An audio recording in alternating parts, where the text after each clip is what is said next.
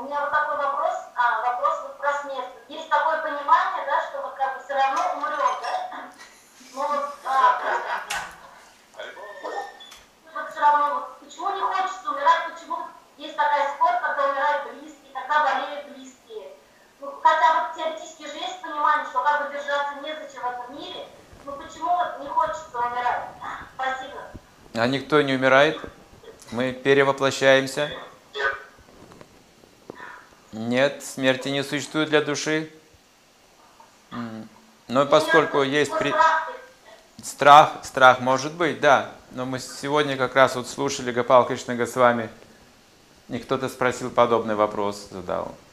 И он сказал, что мы боимся экзамена, но если мы готовы к экзамену, мы не так боимся. Вопрос как бы подготовки, квалификации. Прабхупада дает пример э, кошки, котенка и крысы.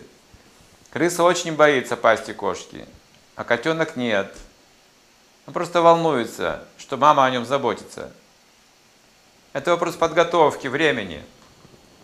Сейчас, скажем, кто-то сильно боится смерти, но если вы подготовитесь, вы сможете принять это нормально. Потому что смерти для души не существует. Это более-менее иллюзия, сильная иллюзия.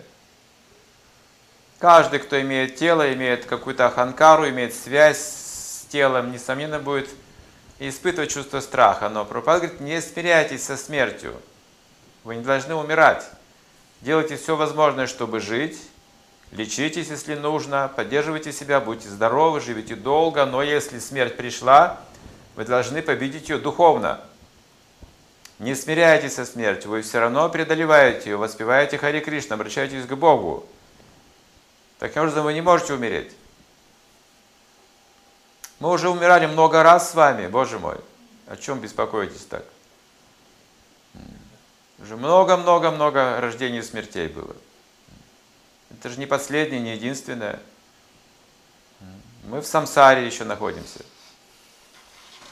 Вот. Но с течением времени, поскольку у нас есть практика, сознание Кришны, это очень сильный процесс, могущественный, Кришна позаботится об этой стороне. Страх проходит, не бойся.